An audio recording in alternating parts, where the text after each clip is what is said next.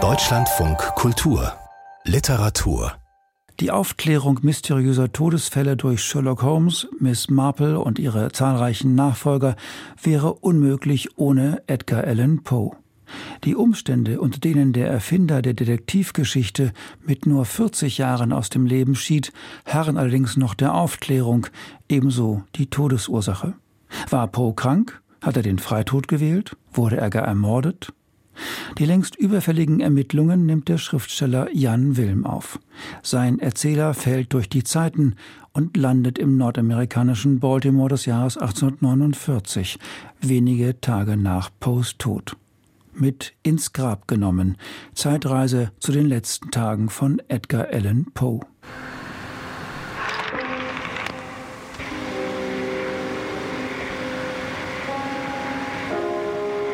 Das Wichtigste, was ich über Edgar Allan Poes Erzählungen und Gedichte weiß, fand ich heraus, als ich einmal seinem Geist begegnet bin. Damals, als ich durch die Zeit reiste. Zeitreisen, das muss man wissen, finden selten statt mit Hilfe polternder Maschinen im Keller, wie in H.G. Wells Roman Die Zeitmaschine. Oder mit Hilfe rasender DeLorean-Sportwagen wie in der Filmreihe Zurück in die Zukunft. Nein, man stürzt einfach durch die Zeit wie in Poe Story eine Geschichte aus den Ragged Mountains. Darin gelangt eine Figur durch eine Art Wurmloch aus dem amerikanischen New England des 18. Jahrhunderts ins Indien eines viel früheren Zeitalters, ohne zu wissen wie. Poes Erzähler löst das Rätsel aber rasch auf.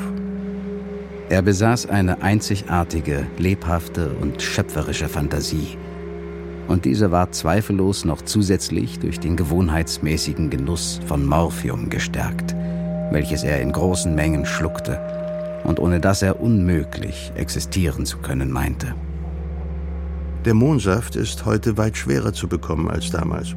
So bleibt mir bloß die Fantasie, die bei mir auch ohne Drogen glücklicherweise schöpferisch und lebhaft ist. Ich reiste durch die Zeit, weil mich etwas fesselte und nicht mehr losließ. Ein Rätsel, das mir im Kopf herumspukte, während ich durch meinen Alltag im 21. Jahrhundert strampelte, riss mich ins Baltimore von 1849, wie durch ein Wurmloch. Ich habe mich nämlich immer schon weit mehr für die Menschen interessiert, die Literatur produzieren, als für die Werke aus ihrer Feder.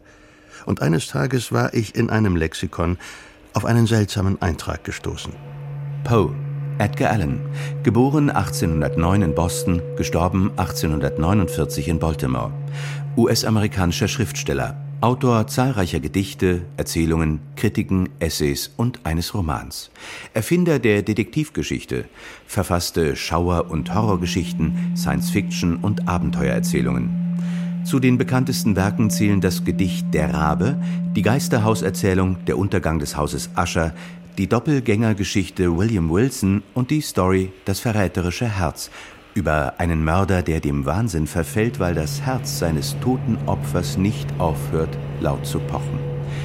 Die Umstände von Poes Tod sind ungeklärt. Ende September 1849 traf er in Baltimore ein, irrte tagelang ruhelos durch die Stadt, wurde am 3. Oktober volltrunken in einer Taverne aufgefunden und in einem umnachteten Zustand in ein Krankenhaus gebracht. Dort fiel er in ein Delirium, rief mehrmals den Namen Reynolds und starb am 7. Oktober einsam und verarmt. Wer war der rätselhafte Reynolds? Und warum ging Poe nach Baltimore zurück wie ein Gespenst? Die Fragen tobten in meinem Kopf. Vielleicht hatte ich mich so sehr auf das Poe-Rätsel eingeschossen, weil mir meine eigene Zeit das größte aller Rätsel war. Vielleicht suchte ich etwas ganz anderes.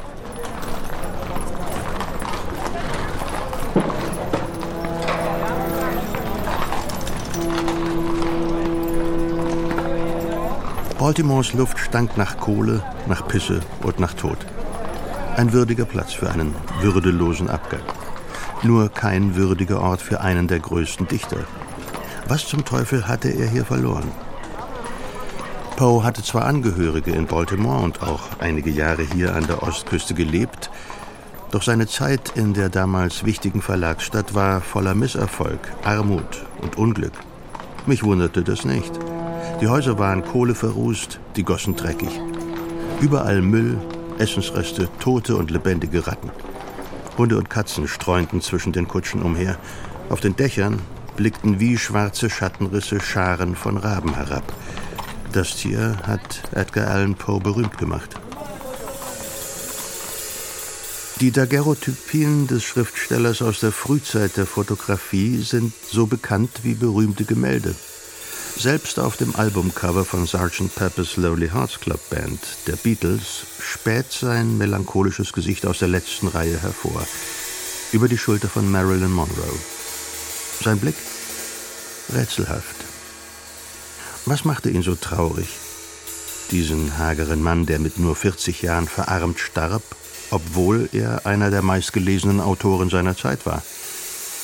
Da geht der Rabe, flüsterten die Leute, wenn sie ihn auf der Straße vorüberhuschen sahen. Alle kannten Poe, denn alle hatten den Raben gelesen. Bis heute eines der bekanntesten Gedichte der Welt. Als um Mitternacht ermüdet ich das düstere Haus gehütet, über manchem Buch voll Weisheit, alt und ohne Wiederkehr, als ich schon mehr schlief als wachte, war mir, ehe ich's noch bedachte, so, als klopfte jemand, sachte, sachte an die Zimmertür. Irgendein Besucher, mutig, klopft vielleicht an meine Tür. Das wird sein, nichts weiter mehr. Sprach der Rabe nimmermehr. Das Gedicht über einen trauernden Mann, der eines Nachts von dem sprechenden, unheilverheißenden Vogel der Finsternis heimgesucht wird, der ohne Unterlass das Wort nimmermehr dahin plappert.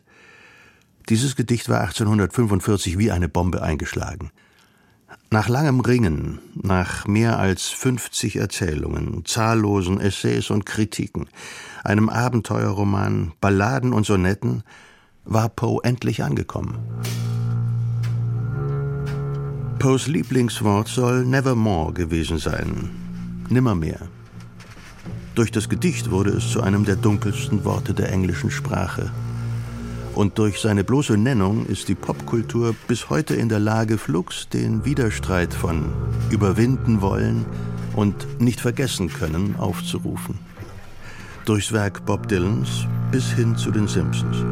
Überall wirft Poes nimmermehr seine Schatten. Trink, oh trink, das freundliche Vergessen. Setz nicht länger dich zur Wehr. Sprach der Rabe. Nimmermehr. Nein! Auch in Baltimore hatte ich Poes Nevermore im Ohr. Ich musste mich eilen, da ich jeden Augenblick zurückgeschleudert werden konnte in meine Zeit. Wie an einem Gummiband hing ich an meiner Gegenwart. Zuallererst brauchte ich etwas anderes zum Anziehen.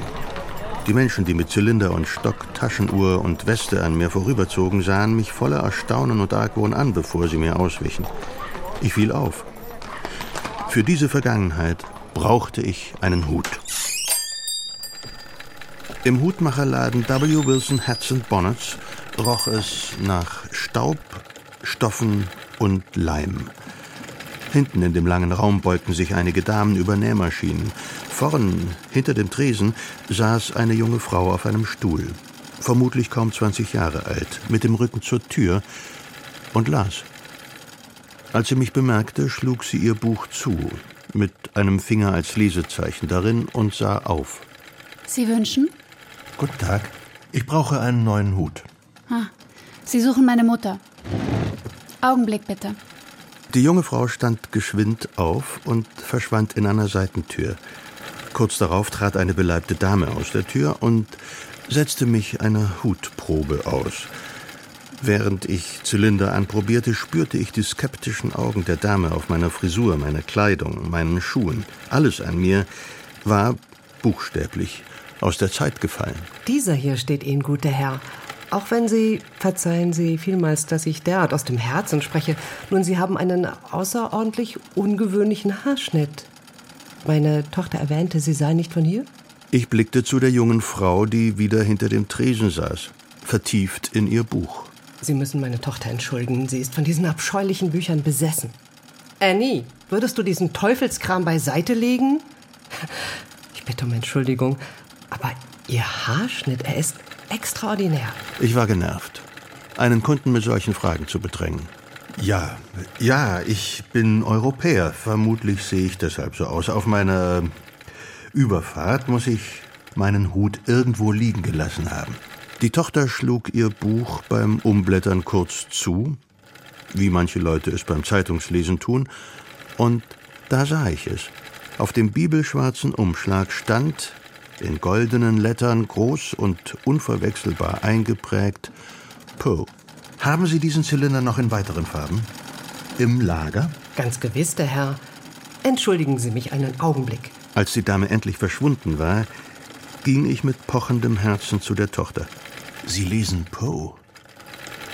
Er ist der Grund, warum ich hier in der Stadt bin. Sie kommen zu spät. Er ist tot. Ich weiß.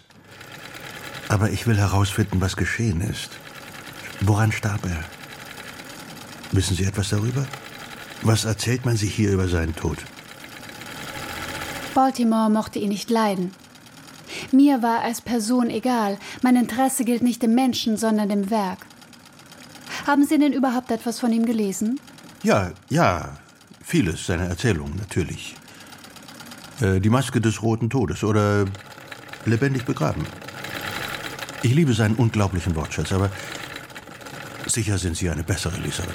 Bestimmt. Kennen Sie sein Gedicht Ein Traum in einem Traum?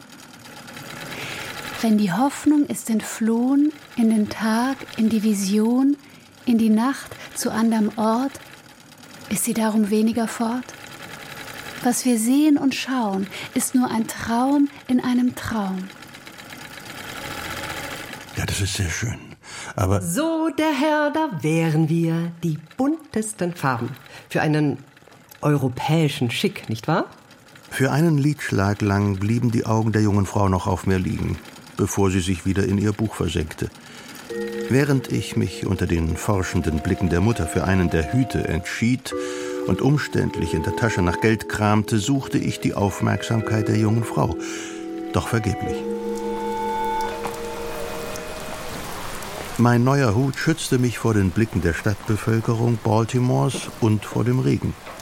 Ich ging durch eine Seitenstraße davon, um mich auf die Suche nach Ryans Tavern zu machen.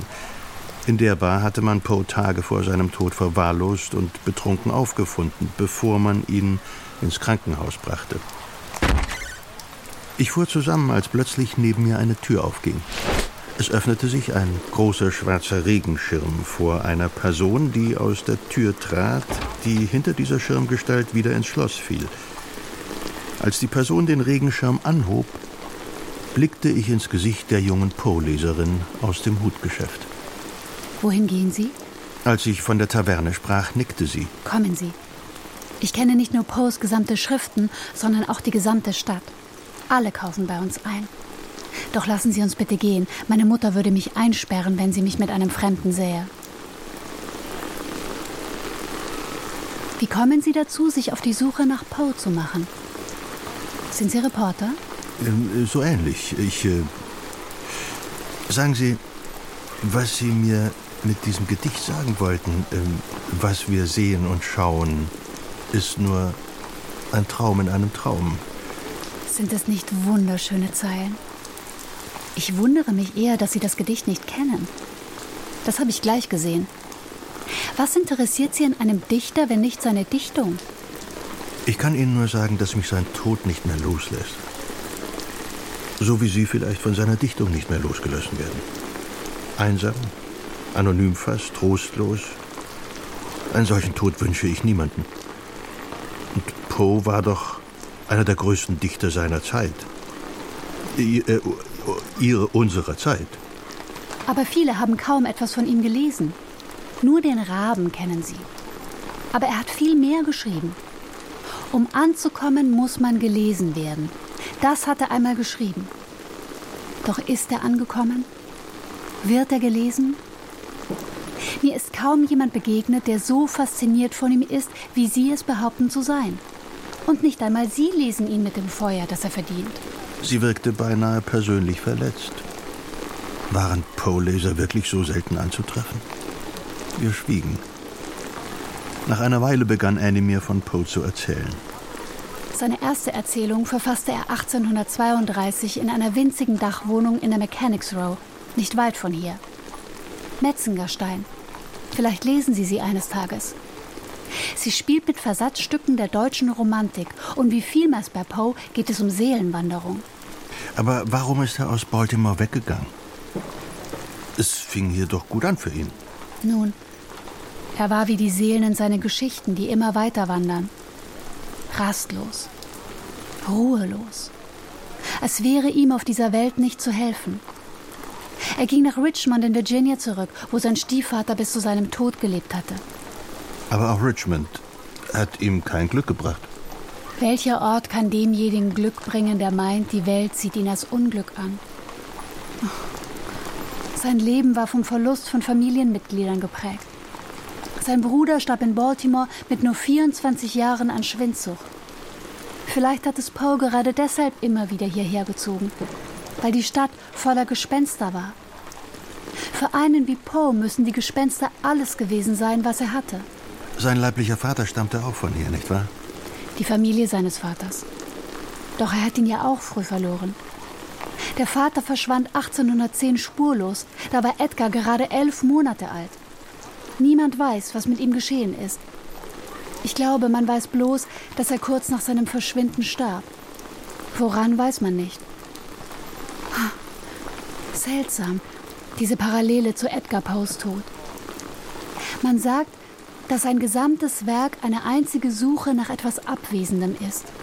Nach Toten, Gespenstern, verlorenen Vergangenheiten, unerfüllten Träumen, Sehnsucht und Melancholie. Etwa die Erzählung Eleonora oder sein Gedicht Annabel Lee. Beim Lesen spürt man diesen Mangel, doch sein Werk beschenkt uns mit Poesie, mit der Schönheit und der Musik seiner Sprache. Denn kein Mondstrahl blinkt, der mir nicht bringt Träume von Annabel Lee. Und kein Stern strahlt, das Licht mir nicht malt, die Augen von Annabel Lee. Poes Vater trank auch, wie er, nicht wahr? Sie interessieren sich wahrlich nicht für seine Literatur. Ja, David Poe war ein Trinker, das stimmt. Wie seine Frau war er Schauspieler, aber weniger begabt. Eliza muss eine bezaubernde Schönheit und äußerst talentierte Schauspielerin gewesen sein. Das künstlerische Talent hat Edgar Poe vielleicht von seiner Mutter geerbt, den Alkoholismus wohl von seinem Vater. Sie sagten, Sie kommen aus Europa. Ja.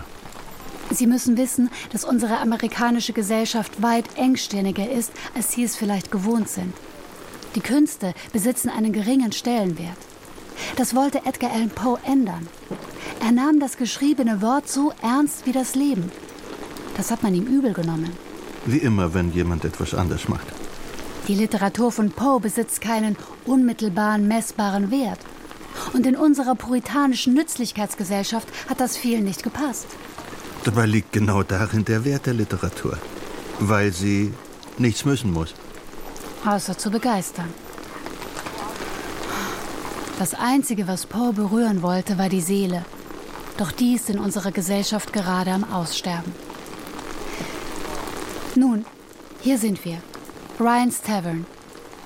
Ich warte besser draußen. Gehen Sie nur. Und sprechen Sie mit Cornelius Ryan.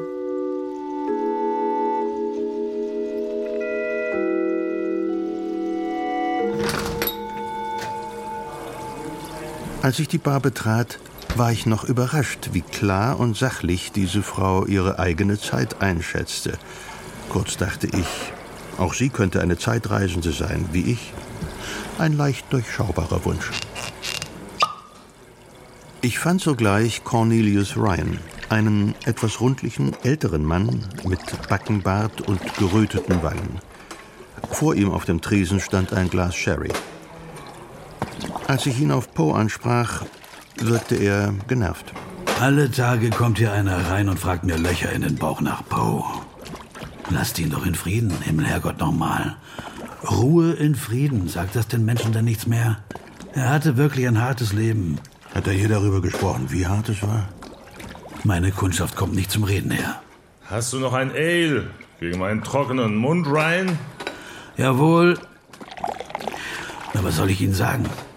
Wenn Sie 40 Jahre lang einen Laden wie diesen unterhalten, braucht Ihnen keiner sein Herz auszuschütten. Ein Mann starrt den Abend über in mehr als zwei Gläser und Sie wissen genau, wie es in ihm aussieht. Wie gesagt, meine Kundschaft kommt nicht zum Reden her. Und es braucht sich keiner zu sorgen, dass ihm hier irgendwelche Fragen gestellt werden. Aber wenn einer was zu erzählen hat, dann halte ich meinen Mund und höre zu. Ganz einfach. Ja. Poe hatte sicher einiges zu erzählen. Na, das sollte er besser auch als Schriftsteller.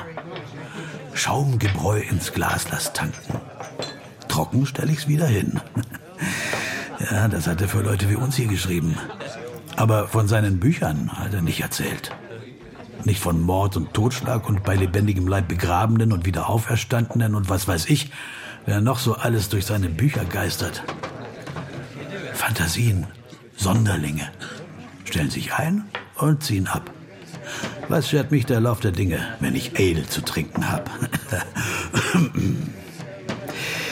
Aber ja, hier am Tresen hat er von seiner Mutter erzählt. Die hat er vergöttert. Aber die starb, als er gerade gehen gelernt hatte. Ja, na und?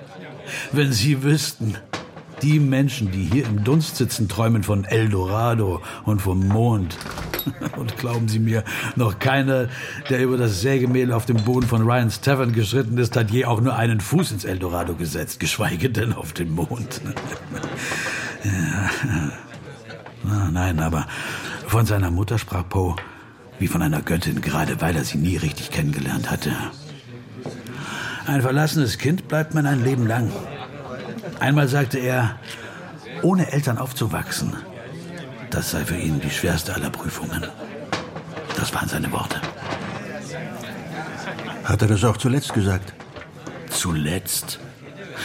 Also, als Eddie das letzte Mal hier war, war er ja nicht mehr er selbst. Aber er ist nie über den frühen Verlust der Eltern hinweggekommen, so viel kann ich sagen. Dazu hatte er einen Stiefvater, der ihn nicht ins Herz schloss. John Allen. Ja, richtig, John Allen, Plantagenbesitzer aus Virginia. Von dem hat Edgar Poe seinen mittleren Namen, wussten Sie das? John Allen war ein harter Brocken. Eddie hat sich oft beklagt, dass der Alte ihn wie ein Stiefkind behandelte und später auch dann kein Geld schickte, wenn Eddie nicht mal mehr ein Stück Brot zu essen hatte. Er hat zugegeben, er konnte nie mit Geld umgehen, er hat es verspielt oder versoffen. Aber Glücksspiele, die spielen doch nur solche Menschen, die auf der Welt kein Glück haben, oder? Meinen Sie nicht? Und meistens trinken nur diejenigen bodenlos, die ein Loch in ihrem Inneren nicht füllen können. Tja, das sind die Menschen an meinem Tresen. Aber bei mir ist keiner ein Stiefkind. Wie verzweifelt hier alle waren.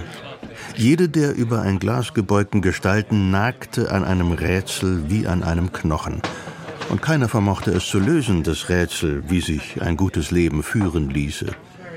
Ob ich meine Zeit verschwendete, selbst als Zeitreisender, oder vielleicht gerade als solcher? Sagt Ihnen der Name Reynolds etwas? Bah, bestimmt haben Tausende mit diesem Namen dort gestanden, wo Sie nun stehen, aber was soll's? Hier ist einer wie der Nächste. Vor dem Ale sind alle gleich. Könnten Sie sich vorstellen, dass ähm, Eddie, wie Sie sagen, dass er äh, nun. Er hat sich nicht umgebracht. Nein. Haben Sie mal was von ihm gelesen? Er hatte doch panische Angst vor dem Tod. Gespenster und Menschen, die aus dem Grab zurückkehren, das schreibt doch nur einer, der vom Tod nicht viel hält. Nein, nein, nein, nein. Er wollte leben, aber irgendetwas gab es, was ihn im Leben nicht wollte. Wie äh, war denn sein Zustand, als er das letzte Mal hier war? Wie sah er aus? Verlottert sah er aus. Er trug einen zerfetzten Strohhut und eine schlecht sitzende Hose, so wie ihre etwa, mit einem lumpigen Mantel drüber. Keine Weste, kein Halstuch, das sah ihm nicht ähnlich. Er sah sich nicht ähnlich. Sonst war er immer bestens angezogen. Er hatte einen guten Mantel aus seiner Zeit beim Militär. Den hatte er immer bei sich, diesmal nicht. Und er war in Begleitung dieser seltsamen Vögel. Das waren Männer, die noch nie an Ryans Tresen gestanden hatten. Ich weiß nicht, ob er sich an sie gehängt hatte, weil sie ihm ein Glas nach dem anderen spendierten, oder ob diese Kerle etwas im Schilde führten. Vielleicht weiß Snodgrass mehr über sie. Joseph Snodgrass. Er ist Arzt. Er kannte Eddie von früher. In seinem Zustand damals hat er nach Snodgrass gefragt. Also haben wir ihn gerufen und er ist gekommen und hat Eddie ins Krankenhaus gebracht. Ist doch skurril, dass Poes Tod einen selbst zum Detektiv macht, wo er es doch war, der über Detektive geschrieben hat. Finden Sie nicht? Gewiss ja. Das ist überhaupt die Ironie seines Lebens. Eine späte, absurde Rache der Fiktion. Doch auf diese Weise bleibt er immerhin lebendig. Ich habe viele gehört, die sagen, Poe habe das erfunden, was man vielleicht Detektivgeschichte nennen könnte. Und dann macht er gewissermaßen seine Leserinnen und Leser selbst zu Gestalten einer solchen Geschichte. Vielleicht war genau das sein Ziel. Vielleicht stand kein Unfall, sondern Absicht dahinter. Er kann weiter Einfluss auf uns Nachlebende ausüben, über das Grab hinaus. Es ist so, als spreche er noch aus dem Grab zu uns, aber wir verstehen nicht mehr, was er sagt. Seine Worte sind zu leise, zu ungenau. Nur wir bleiben nur unsere Interpretation einer Rolle in einer Poe-Geschichte oder unsere Fantasie. Das heißt, äh, wir müssen den Gräbern lesen. Vielleicht machen wir beim Lesen von Literatur ohnehin nichts anderes. Denn die Zeit, in der ein literarischer Text verfasst wurde, ist für die Leser immer eine tote Zeit. Die Vergangenheit. Jeder Text spricht aus dem Grab. Jeder Text nimmt uns mit ins Grab. Annie bot mir an, mich zu Joseph Snodgrass zu bringen. Und während wir uns unterhielten, dachte ich an die merkwürdige Ironie, dass Poe die Detektivgeschichte erfunden hat und sein Tod ein großes Geheimnis geblieben ist. Ich erinnerte mich, dass sie vorhin zu mir gesagt hatte, Poes Werk sei von Abwesenheiten durchzogen.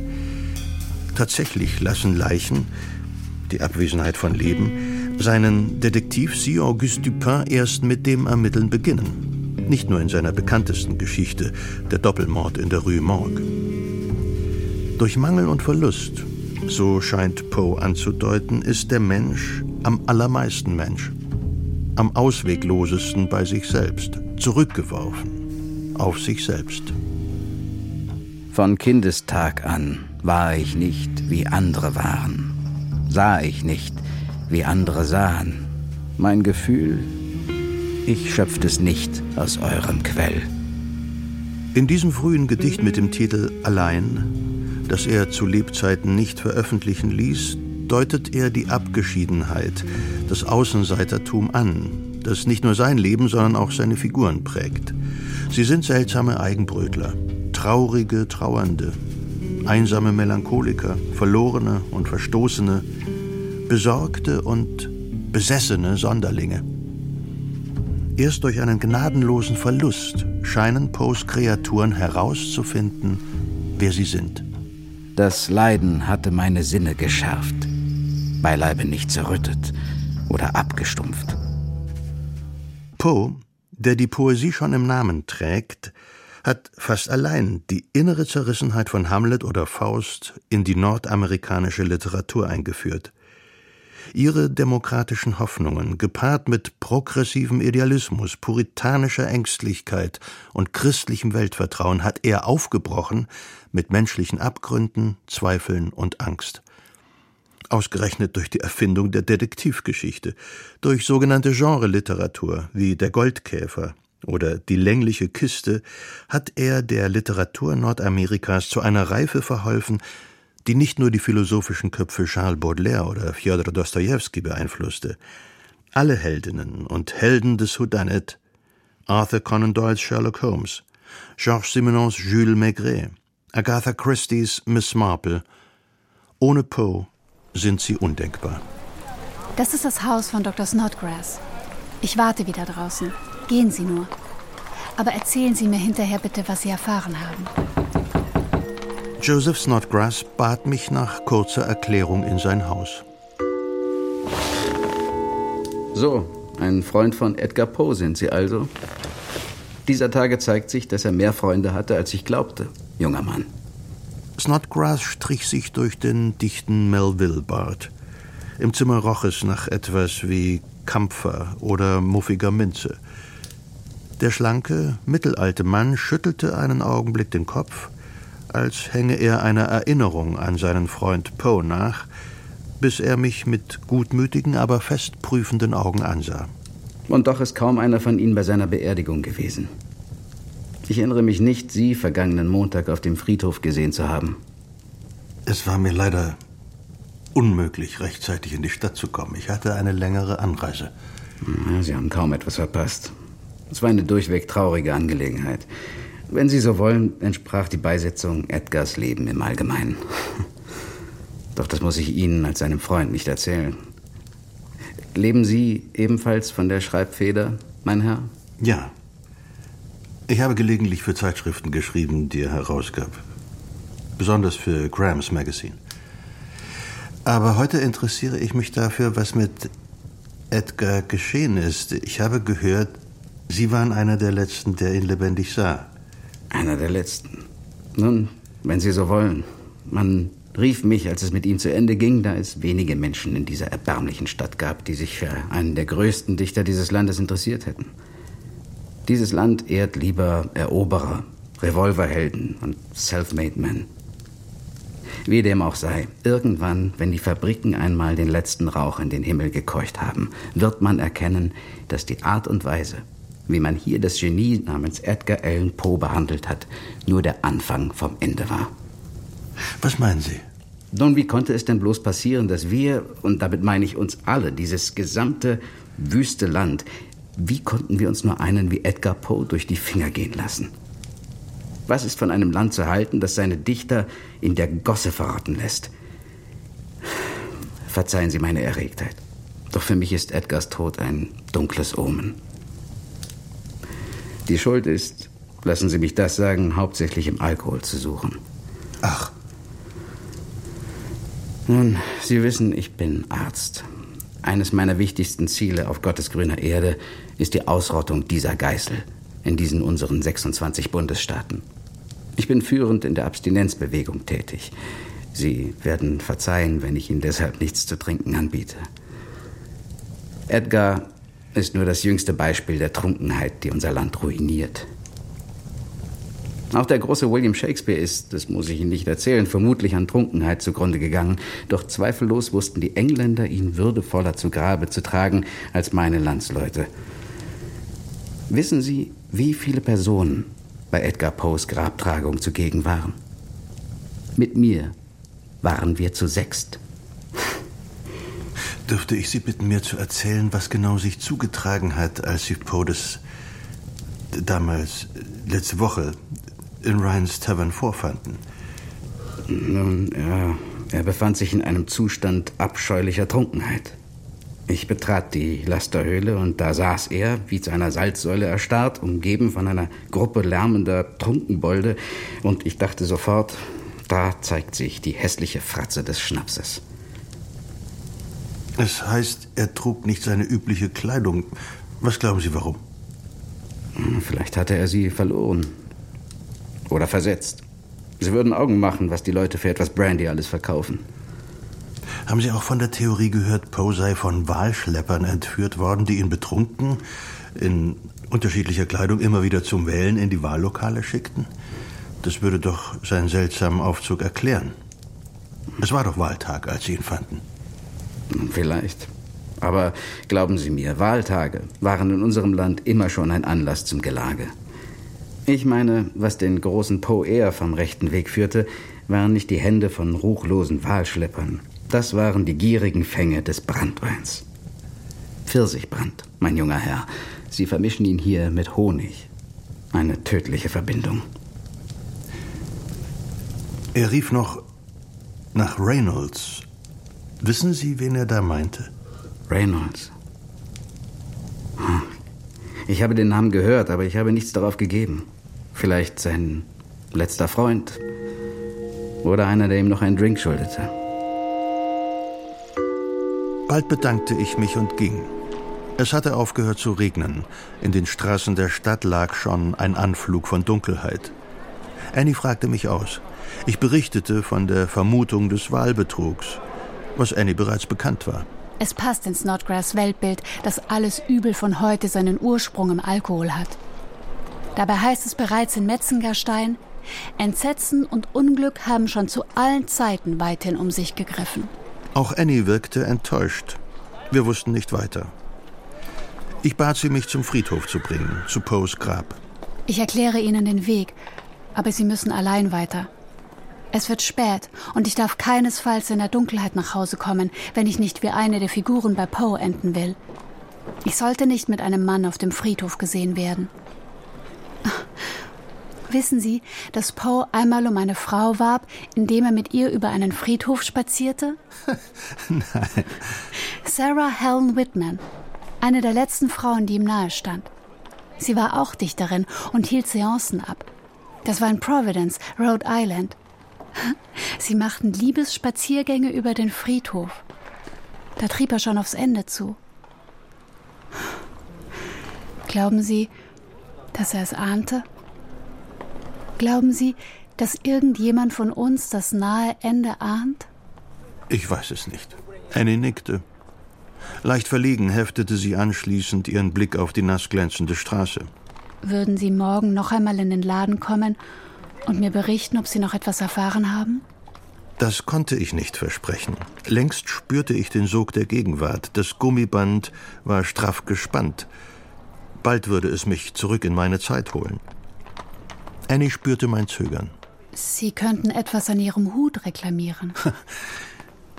ja, ich weiß nicht, ob ich morgen noch in der Stadt bin. Es tut mir leid.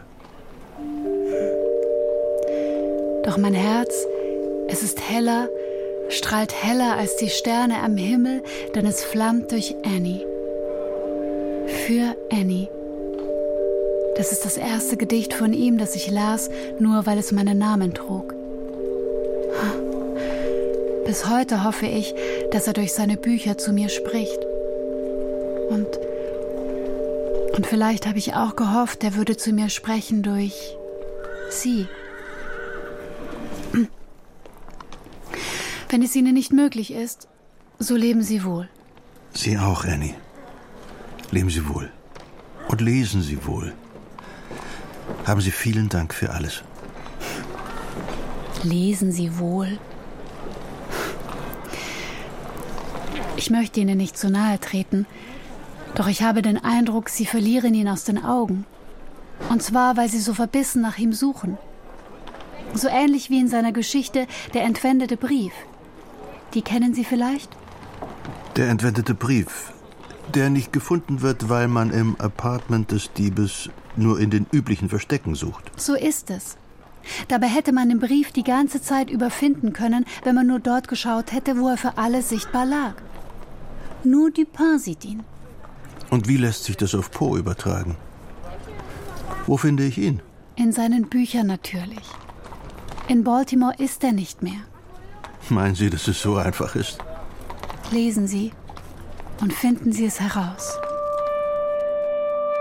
Vielleicht ist es gerade die Einfachheit der Sache, die sie in die Irre gehen lässt, sagte mein Freund. Vielleicht ist das Geheimnis ein wenig zu offenkundig, sagte Dupin. Ein wenig zu selbstverständlich. Annie, eines noch. Wissen Sie, wer Reynolds war? Leider nicht. Es ist ein Rätsel. Aber lassen Sie sich von dem Raben fast heiter in Poes Bücher führen.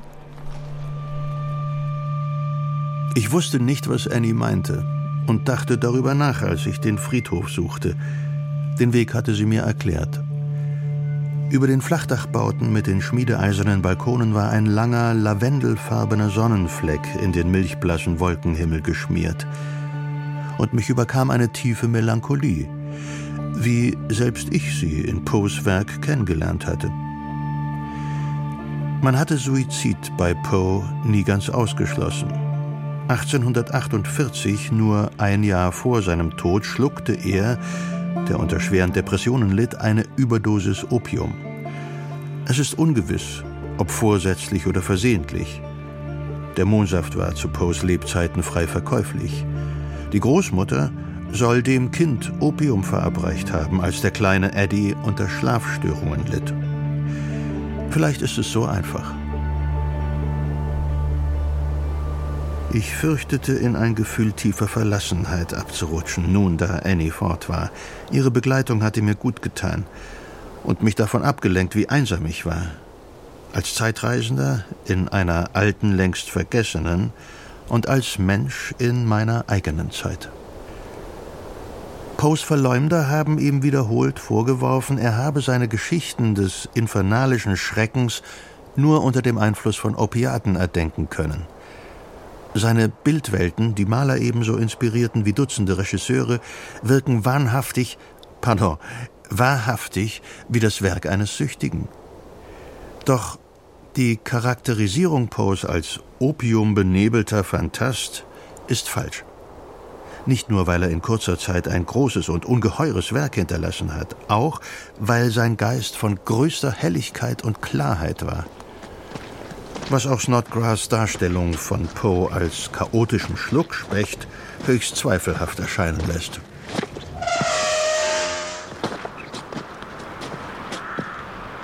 Mir blieb beinahe das Herz stehen, als ich das frische Grab im sterbenden letzten Licht des Tages entdeckte. Der Friedhof roch nach feuchter Erde, Pilzen, Gras und welkem Laub. Ich näherte mich langsam dem Ort, an dem die Gebeine des größten amerikanischen Dichters seiner Zeit zu zerfallen begannen. Einen Liedschlag lang stellte ich mir vor, wie es wäre, wenn man ihn lebendig begraben hätte. Annie hatte erwähnt, dass er sich sein Leben lang davor gefürchtet und immer wieder darüber geschrieben hatte. Bei lebendigem Leibe begraben zu werden, ist fraglos dies Äußerste in allerschrecklichster Gestalt. Das entsetzlichste Los, welches je einem Sterblichen beschieden. Dass solches häufig, ja sehr häufig sich zugetragen, werden die Nachdenklichen unter uns kaum bestreiten. Die Nachdenklichen. Poe hatte es mit ganz anderen Leuten zu tun, mit Neidern und Intriganten, mit Puritanerperücken und Utilitaristen, die sich für die nützlichsten unter Gottes Sonne hielten. Menschen, die weniger Talent besaßen als Poe Poesie in einer einzigen Locke. Mir schoss der erste Nachruf auf Poe durch den Kopf. Welche Infamie. Edgar Allan Poe ist tot. Er starb in Baltimore am Tage vor dem gestrigen. Diese Bekanntgabe wird viele Menschen erschrecken, doch nur wenige wird sie bekümmern. Aufgetischt wurde dieses Lügenbuffet von Rufus Griswold, einem nichtswürdigen Rivalen, der in Poes Niedergang seine Chance sah. Bis heute ist die Poe-Rezeption von diesem Nachruf geprägt, der Poe als Wirrkopf zeichnet. Immerhin, von Griswold ist nur sein Nachruf geblieben. Ich wünschte, ich könnte Ihnen das sagen. Edgar Allan Poe.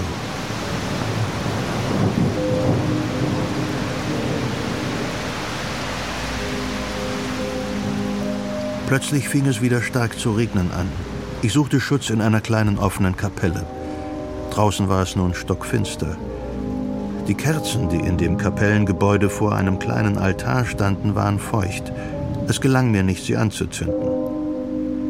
Das laute Rauschen des Regens erinnerte mich daran, wie Poe Klang, Geräusch und Stimme einsetzte. Das schlagende Herz des Ermordeten in das verräterische Herz das den Mörder in den Wahnsinn treibt.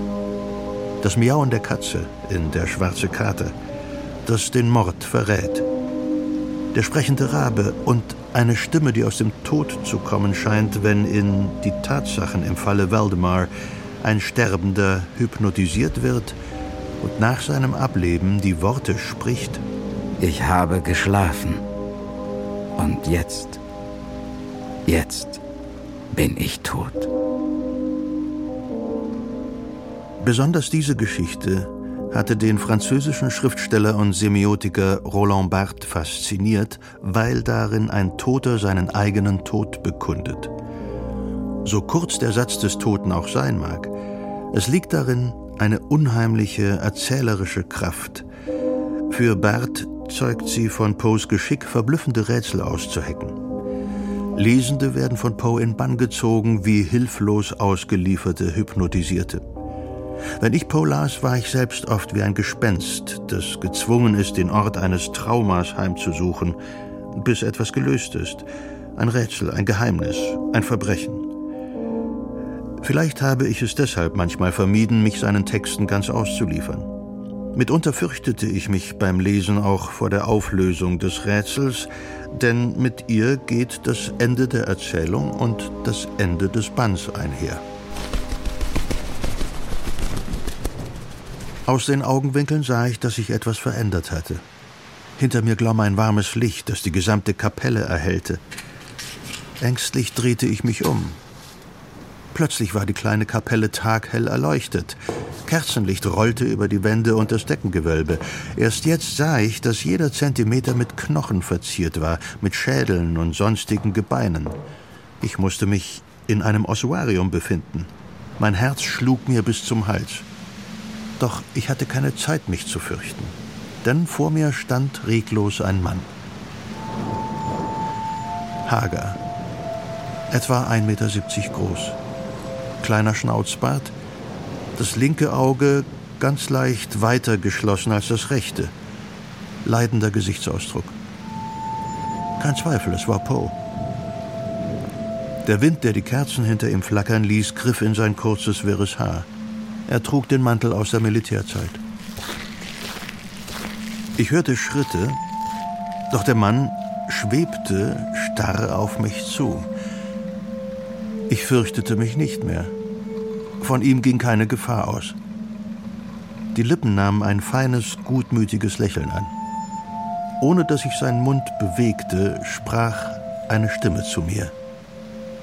Warum genügt es Ihnen nicht, mich zu lesen? Wann immer ich sie gelesen habe, habe ich es nur mit der größten Bewunderung getan. Deshalb bin ich hier, um zu erfahren, was mit Ihnen geschehen ist. Ihre Suche hat etwas Zerstreutes. Deshalb sind Sie hier. Sie können das eine Buch nicht lesen, während Sie in einem anderen Buch blättern. Nur Gespenstern obliegt es, an verschiedenen Orten gleichzeitig zu sein, weil die Zeiten geschichtet sind. Doch Sie, Sie sind kein Gespenst. Ich bin Zeitreisender.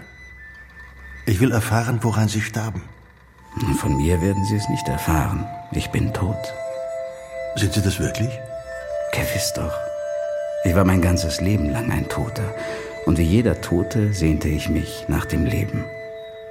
Hätten Sie meine Werke aufmerksam gelesen, wüssten Sie darum und müssten sich nicht in fremden Zeiten herumtreiben.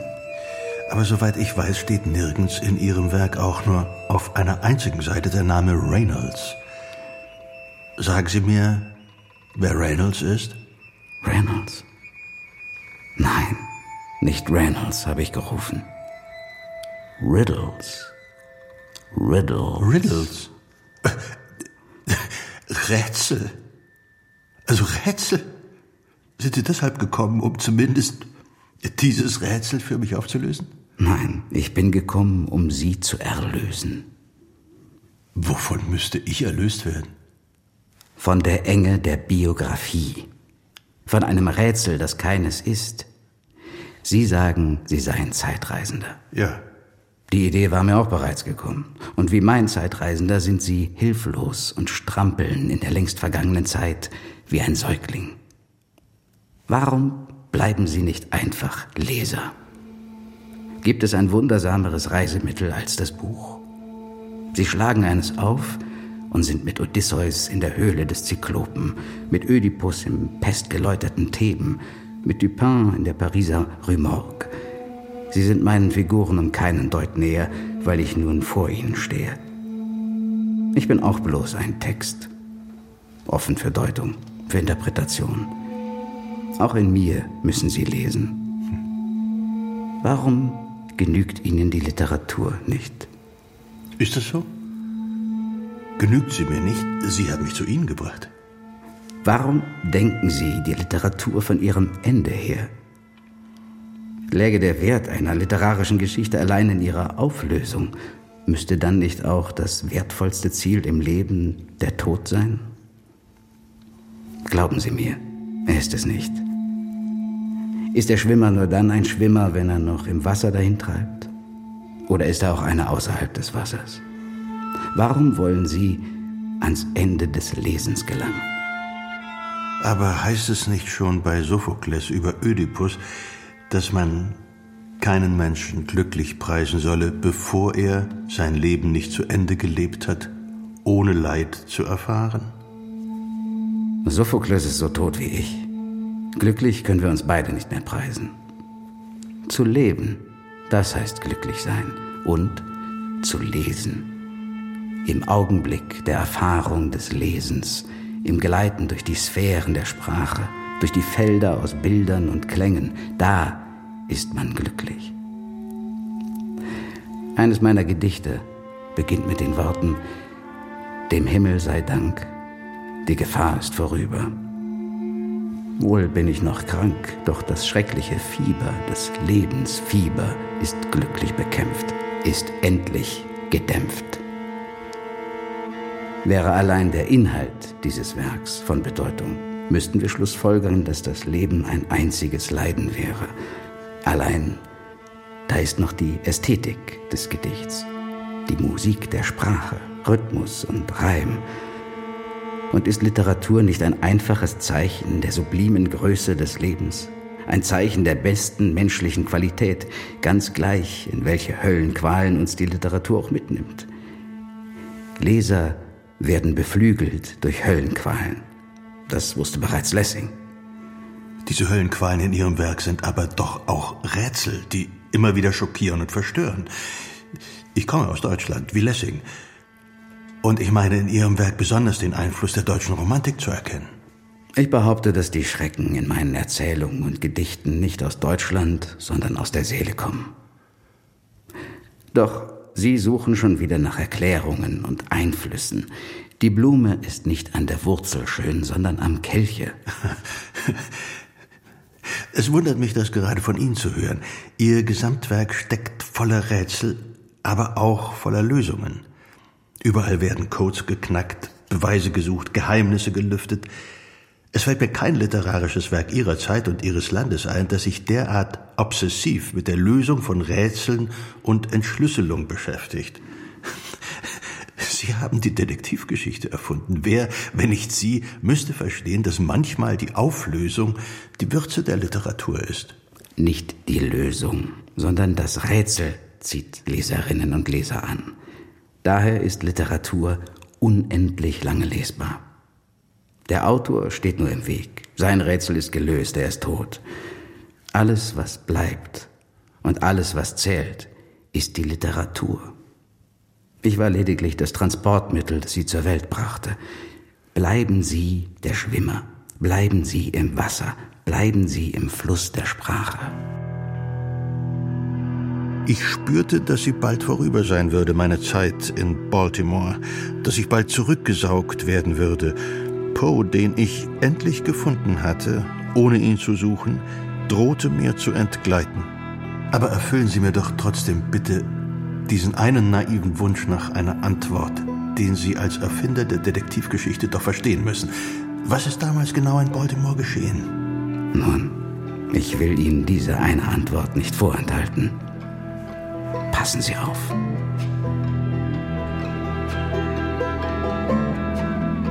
Die Kerzen waren mit einem Mal ausgeblasen. Die Kapelle fiel in Dunkelheit und Poe war weg. Es hatte zu regnen aufgehört. Der Friedhof lag still. Ich verließ den Friedhof und ging durch die von Gaslaternen schütterbeleuchteten Straßen von Baltimore. Mit jedem Schritt entfernte ich mich von Poes Gespenst und mit jedem Schritt kam ich dem Geschenk näher, das er seiner Leserschaft gemacht hatte, seiner Literatur. Dessen Rätsel halten sie so lebendig, wie das Rätsel seines Todes ihn lebendig hält.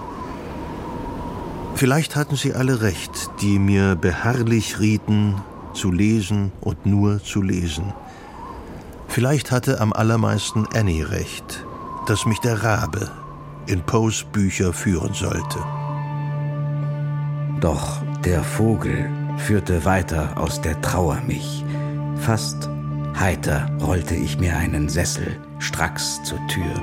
dorthin, wo er hockte, und ich ließ mich nieder und vertraut mich dem Gebieter Fantasie an, um darüber nachzudenken, was das Tier, was das schwarze, ungeschickte, uralt, ominöse Tier wohl gemeint mit Nimmermehr, Nimmermehr, Nimmermehr, Nimmermehr, Nimmermehr.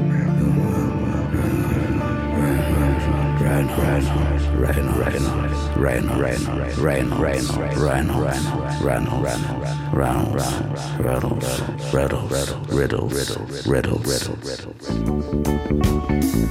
Reynolds,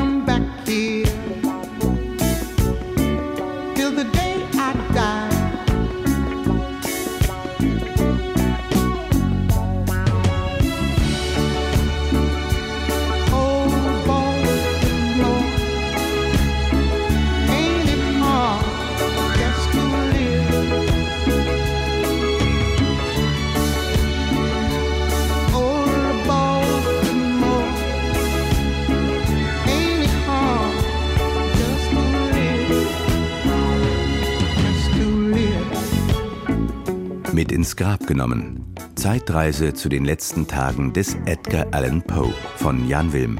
Es sprachen Ulrich Nöthen, Veronika Bachfischer, Barbara Becker, Martin Engler, Thorsten Föste und Konstantin Windhorst. Ton Hermann Leppich, Regie Roman Ruthardt, Redaktion Jörg Plath, Produktion Deutschlandfunk Kultur 2023.